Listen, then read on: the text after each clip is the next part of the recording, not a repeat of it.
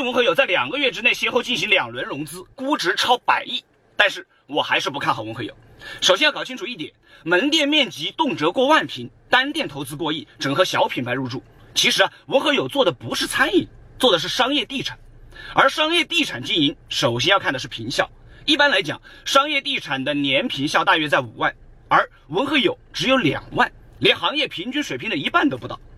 而重资产运营导致的资金链紧张呢，或许也是其短期内加速融资的主要原因。